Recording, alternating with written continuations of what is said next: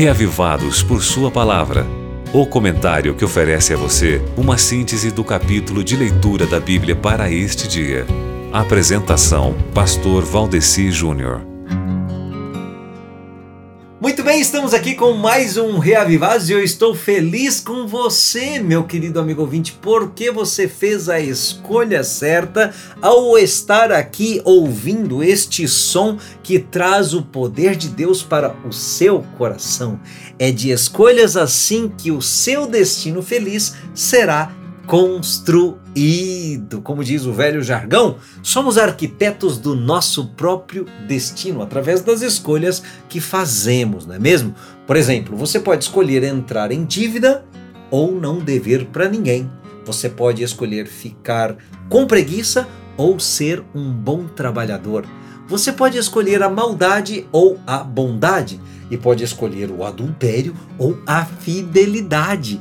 É o que está na leitura de hoje. Provérbios capítulo 6 vem nos advertindo contra o servir de fiador, contra a preguiça, contra a maldade e contra a mulher adúltera. São orientações sobre a conduta cristã, né? Por exemplo, escute aqui um trecho de Provérbios, capítulo 6, descrevendo as advertências contra a insensatez.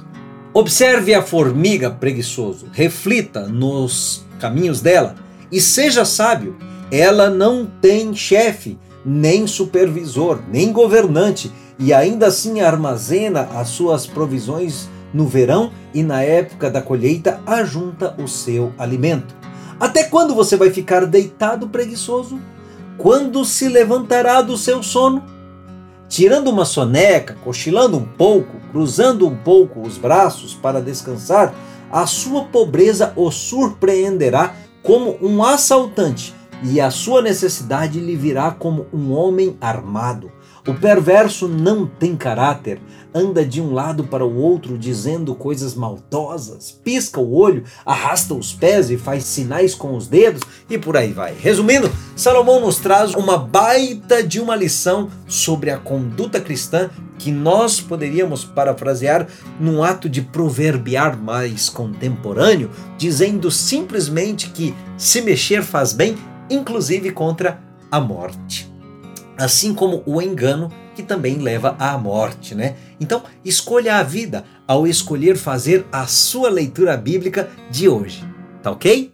Você ouviu Reavivados por sua palavra com o pastor Valdeci Júnior.